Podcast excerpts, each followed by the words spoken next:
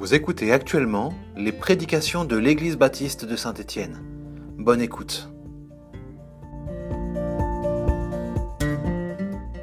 Bonjour à tous.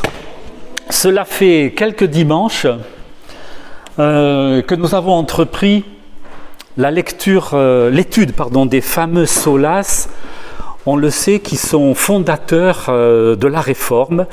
Et ce matin, ce matin eh il m'appartient de présenter le sola gratia, c'est-à-dire par la grâce seule. Vous avez déjà remarqué que dans nos prières ce matin, il y avait déjà une intention dans ce sens et tous ceux qui ont prié, eh bien, ont, témoigné de ce, ce, regard et cette attention de Dieu vers nous et que l'on peut appeler la grâce. Alors au passage, rappelons quand même les cinq solas.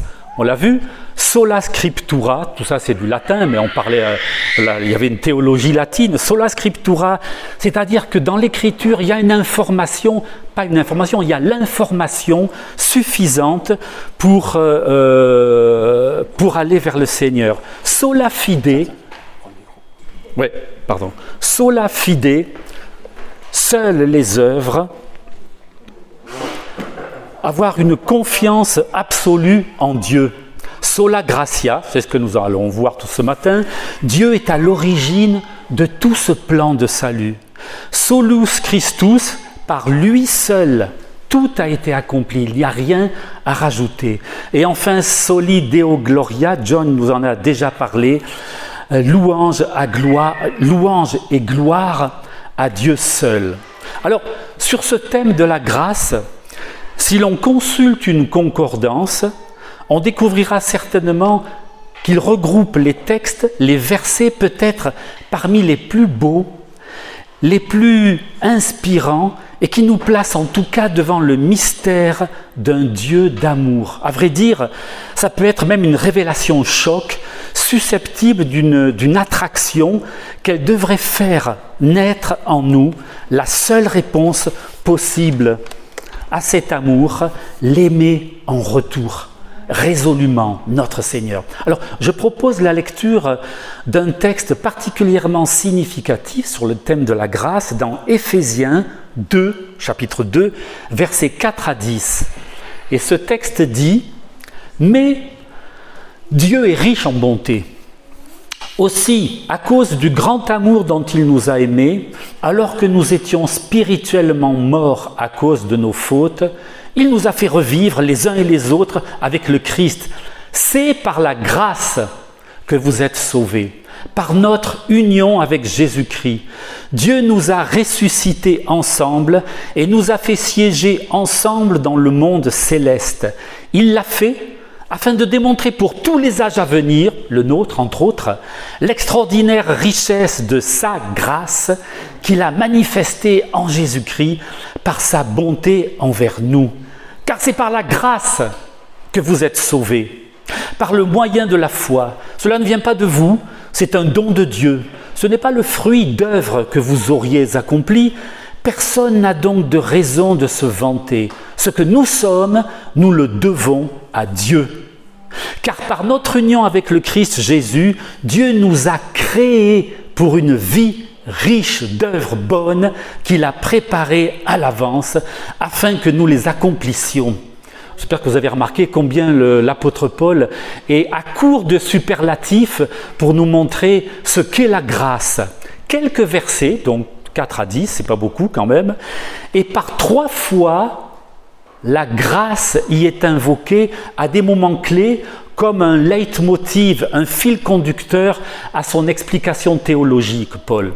Et comme vers la fin du passage, il est instamment rappelé que, alors je cite, ce que nous sommes, nous le devons à Dieu.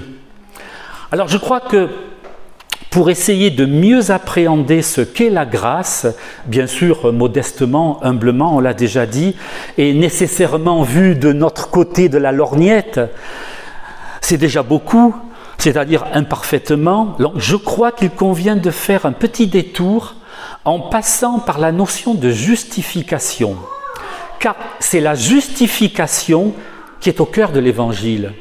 La justification, c'est-à-dire la rémission des péchés, suivie ou simultanément, suivie de l'accueil favorable de nos personnes, nos petites personnes auprès de Dieu. La justification, c'est, comme dit un théologien, c'est le coup de théâtre. Le coup de théâtre qui fait d'un criminel condamné attendant l'exécution d'une terrible sentence, un héritier espérant un fabuleux héritage. C'est le même théologien qui dit, qui part d'un coup de théâtre et qui emploie le mot fabuleux héritage.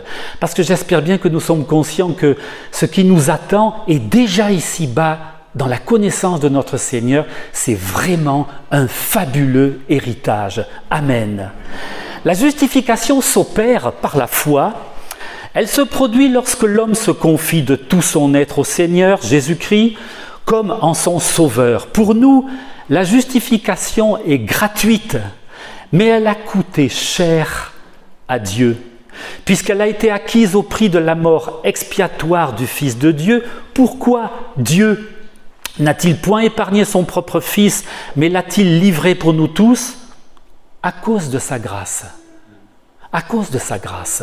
C'est sa décision librement prise, et j'insiste sur ce mot, librement, je l'ai souligné, prise de nous sauver qui nécessita l'expiation. Alors ainsi, on pourrait donner comme définition de la grâce celle qu'en donne ce théologien dont j'évoquais tout à l'heure, J.I. Packer, un grand théologien américain. La grâce de Dieu, dit-il, c'est l'amour divin librement manifesté envers les pécheurs coupables, indépendamment de leur mérite, je répète, indépendamment de leur mérite, et même au mépris de leur démérite.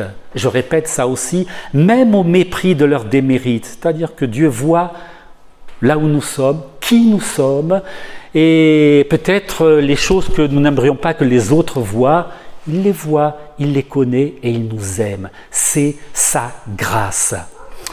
C'est Dieu qui témoigne de la bonté à des êtres qui ne méritent que de la sévérité et qui n'ont aucune raison d'espérer autre chose. Dans une note en bas de page de cette Bible, la Bible des semeurs, au sujet d'Éphésiens 2 que nous avons lu tout à l'heure, il est aussi dit, c'est sa seule bonté qui l'a poussé à agir. Dieu ne nous a pas aimés parce que nous étions aimables, il ne nous a pas non plus changés au préalable afin de pouvoir enfin nous aimer. Non, il nous a aimés malgré ce que nous étions, malgré ce que nous étions, car il est amour et cette forme d'amour, sans autre raison que l'amour, c'est la grâce. Alors ainsi comprise, et nous serons d'accord, je pense et j'espère, avec ce qui vient d'être énoncé, cela écarte une interprétation un peu faible, euh, altérée, un peu à bon marché de la grâce et qui parfois traîne un peu inconsciemment dans nos esprits. C'est-à-dire une grâce qui ne signifierait couverture, acceptation tout azimut, voire complaisance, sous le terme ben oui, Dieu ne juge personne, Dieu ne juge personne, il accepte tous les hommes tels qu'ils sont, et nous devrions faire autant, nous, avec une telle compréhension de la grâce, sous couvert un peu de moderniser le discours, afin d'être, comme on dit, inclusif, positif, accueillant, nous perdons complètement l'évangile de la croix car la croix ne serait alors euh, qu'un scandale gênant dont il faudrait se défaire? La grâce de Dieu est inséparable de, de la croix. Notre compréhension de la grâce de Dieu a une histoire et elle est intimement liée à la révélation progressive exposée dans la Bible. Ainsi, Dieu a pris un soin particulier dès les premiers livres de l'Ancien Testament à éveiller, à préparer son peuple à cette notion centrale de sacrifice inséparable, comme je l'ai dit, quoi qu'il y paraisse, de la grâce de Dieu. On y voit déjà l'expression de la pure bonté de Dieu qui aime le pécheur et désire non pas sa mort, mais sa conversion et sa vie. Il est dit dans Ézéchiel 18, 23, pardon, Ézéchiel 18, 23, Pensez-vous que je prenne le moindre plaisir à voir mourir le méchant? demande le Seigneur l'Éternel. Mon désir, mon libre consentement, n'est-il pas plutôt qu'il abandonne sa mauvaise voie et qu'il vive Par les sacrifices sanglants qui prophétisent la croix, il accorde provisoirement à ceux qui croient la rémission et la purification des péchés. Mais l'Ancien Testament ne pouvait pas promettre, ne pouvait que promettre ou donner par anticipation ce que la manifestation visible de la grâce de Dieu en Jésus-Christ allait rendre réel et définitif. Et là, je vous cite trois textes du Nouveau Testament, de Corinthiens 8, car vous connaissez la grâce de notre Seigneur Jésus-Christ, qui pour vous s'est fait pauvre, de riche qu'il était, afin que par sa pauvreté vous fussiez enrichis, afin que par sa pauvreté vous soyez enrichis. De Timothée 1.9, c'est lui, Dieu, qui nous a sauvés et nous a appelés à mener une vie sainte. Et s'il l'a fait, ce n'est pas à cause de ce, que, nous avons fait, pardon, mais bien parce qu'il il en avait librement décidé ainsi à cause de sa grâce. Cette grâce, il nous l'a donnée de toute éternité en Jésus-Christ. Je viens de citer 2 Timothée 1, 9 à 10. Romains 3, 23, 24, et ça a été cité tout à l'heure, mais ça vaut vraiment la peine.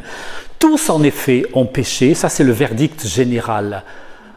Tous ont péché, on voudrait, on voudrait que ce ne soit pas ainsi, mais c'est la réalité, c'est notre réalité. Tous ont péché et sont privés de la gloire de Dieu, et c'est gratuitement qu'ils sont justifiés par sa grâce au moyen de la rédemption qui est en Jésus-Christ. Autant d'affirmations fortes, bouleversantes, en total décalage, si on veut faire un peu d'histoire, en total décalage avec les affects d'indifférence et d'impassibilité dont les Grecs et les Romains de l'époque de Jésus, de Paul euh, et de Pierre, dont les Grecs et les Romains de l'Antiquité affablaient leur divinité. Une divinité romaine ou grecque s'intéresse pas aux hommes, elle est impassible, elle est, euh, elle est impassible. Mais là, on voit que notre Dieu se déplace, il nous cherche. Tout au contraire, là, on découvre un Dieu qui, passez-moi l'expression, vous m'en excuserez, il s'investit, il s'implique, il paie de sa personne, et à quel prix? Pour nous, il s'est dépouillé, pour nous rendre riches, on l'a vu. Par une libre décision, apprend-on, donc avant le moindre mouvement d'intérêt venant de notre part. Et tout cela, comme il est très souvent rappelé, gratuitement. Oui, la grâce est gratuite. Comme l'a dit quelqu'un, toute tentative qui laisserait entendre que la grâce se mérite est une offense à sa gratuité. Voici d'ailleurs ce que disait un pasteur, le pasteur fondateur des églises apostoliques, une grande figure euh, de l'évangélisme du XXe siècle, Thomas Roberts. Le pardon de Dieu est gratuit. J'étais trop pauvre pour l'acheter et Dieu trop riche pour le vendre. De tout cela, il ressort, puisque nous ne sommes en rien à l'origine de la grâce, ni ne sommes-nous sollicités pour y apporter notre petite touche personnelle, pour la compléter, il ressort que c'est bien la grâce seule qui est à l'œuvre dans nos vies, et peut-être que le, le, rappel de cette passion de Dieu pour nos personnes, ce plan de salut, dû à l'entière initiative de la Trinité, va, je l'espère, nous pousser à une adoration renouvelée. Il se peut aussi que ça ravive un certain sentiment d'indignité face à cette révélation. Dieu sait tout cela. Et plus encore sur nous. Dieu sait tout cela et nous ne serions pas les premiers ni les seuls à être un peu intimidés, voire confondus par le rappel de son amour pour nous, la liberté qu'il a eue, la gratuité, la gratuité de son amour et la, la toute suffisance de tous nos besoins réunis en lui. C'est une très bonne chose si nous sommes ce matin un petit peu intimidés. Et pour terminer, je voudrais vous citer la réflexion d'un grand théologien du siècle dernier, James Montgomery, c'est encore un américain, James Montgomery Boyce, pardon, histoire de nous encourager, je l'espère, dans, euh, euh, ce rappel de la grâce. Et ce James Montgomery, Boyce dit Nous nous sentons parfois découragés au cours de notre vie chrétienne, et non sans cause. À chaque pas en avant, nous glissons d'un demi-pas en arrière. Pour un succès, nous connaissons deux échecs. Nous surmontons souvent la tentation, mais il nous arrive parfois d'y succomber et parfois d'y retomber à maintes reprises. Nous nous disons, je ne fais aucun progrès, je fais moins bien cette année que l'an dernier, je finirai par lasser Dieu. Mais Dieu, chers amis, ne se lasse jamais. Il nous faut le répéter. Dieu sait toutes choses. Si donc il est vrai qu'il connaît tous nos échecs et toutes nos victoires, même si les victoires sont rares, vous voyez qu'il parle, on dirait presque un loser qui parle là-dedans, mais je dirais dans un sens qu'il témoigne de ce que nous sommes euh, les uns et les autres, parfois pas tout le temps, mais il y a des moments dans nos vies où nous savons que ce qu'il dit là correspond à ce que nous vivons. Donc il sait ce que nous serons un jour, lorsque par sa grâce, par sa grâce, nous serons entièrement semblables à l'image de Jésus-Christ. Vous le croyez cela? C'est une certitude, c'est une certitude, dit-il. Que cela nous donne donc confiance. Même si les moments de découragement sont réels et qu'ils sont nombreux, nous avons un destin grandiose. À sa lumière, les conquêtes tant vantées de notre époque et nos succès personnels pâlissent et s'effacent. Un autre théologien, Keller, dont je vous recommande le livre, c'est excellent. Euh, c'est un gros pavé, mais un livre d'apologie, excellent pour vraiment pour notre monde actuel. Et il dit ceci, ce, Keller. Mais il demande, pardon, non, excusez-moi. La plupart des discours du monde disent voilà comment nous pouvons triompher. Ressaisissez-vous et soyez maître de vous-même. Contrôlez la situation. Soyez fort. Vous pouvez y arriver. Mais Jésus nous dit, lui, en substance, vous ne pouvez pas y arriver. Vous devez compter sur moi. Le cep et les sarments, vous connaissez la parole. Si vous ne vous convertissez pas et si vous ne devenez pas comme les petits-enfants, vous n'entrerez pas dans le royaume des cieux. Un salut acquis par de bonnes œuvres et des efforts moraux favoriserait les plus capables, les plus compétents, les talentueux et les privilégiés. Mais un salut reçu par pure grâce ouvre la porte aux perdants, aux losers, comme on dirait, les parias, aux faibles, car il n'est accordé qu'à ceux qui savent qu'il doit être reçu par pure grâce. Jésus en témoigne en venant dans le monde, non en homme riche et puissant, mais en homme pauvre, enfant d'une mère non mariée. Ainsi, la Bible ne nous présente pas récit après récit des héros de la foi qui enchaînent les succès. Nous avons plutôt une série de récits avec des personnages qui, en général, ne correspondent pas à ce que le monde attend des chefs spirituels et des dirigeants. La Bible n'est pas au premier chef une série d'histoires avec une morale bien intentionnée, même si elle contient beaucoup d'enseignements pratiques. Il s'agit plutôt d'une trace écrite de la grâce de Dieu. J'aime bien ce mot, d'une trace écrite de la grâce de Dieu, intervenant dans la vie des gens qui ne la cherchent pas, qui ne la méritent pas, qui résistent même parfois sans cesse, qui ne l'apprécient parfois même pas, même après avoir été sauvés. Ça paraît difficile, incroyable à dire, mais il y a Je pense au témoignage de C.S. Lewis quand il raconte sa conversion, vous en tombez raide. Il dit mais j'avançais à reculons devant l'évidence que Dieu était sauveur, mais j'y allais à reculons. Donc si ce théologien le dit, je crois que c'est un peu vrai. Si nous sommes surpris, c'est peut-être le signe que notre idée du christianisme est un peu erronée. Que vous pensez qu'il est fait pour ceux qui mènent déjà une vie juste et vertueuse et donc sont accueillis au paradis. Au contraire, l'un des thèmes principaux du récit et des histoires bibliques est que même les plus doués des hommes qui ont jamais vécu, comme Abraham ou David, n'ont pu s'élever au-dessus des excès de leur, culture, de, leur, culture, de leur monde et de l'égocentrisme de leur cœur, mais en s'accrochant à la promesse extraordinaire que Dieu accorde sa grâce à l'échec moral ils ont triomphé. Ben, j'espère que ces textes nous, nous encourageront, parce que peut-être que l'un ou l'autre ici sait euh, ce que ça signifie que de ne pas ressentir en ce moment l'approbation de Dieu, ce sentiment de grâce, mais elle est là. Quoi que nous pensions, elle est là.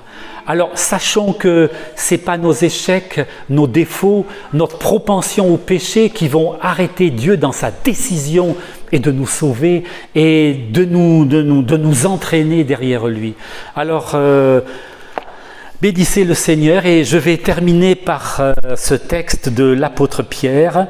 Pierre, 1 Pierre 5, 10.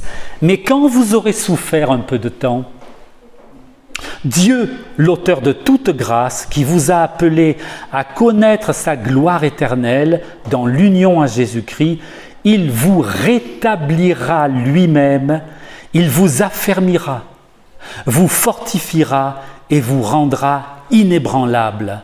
À lui appartient la puissance pour toujours. Amen.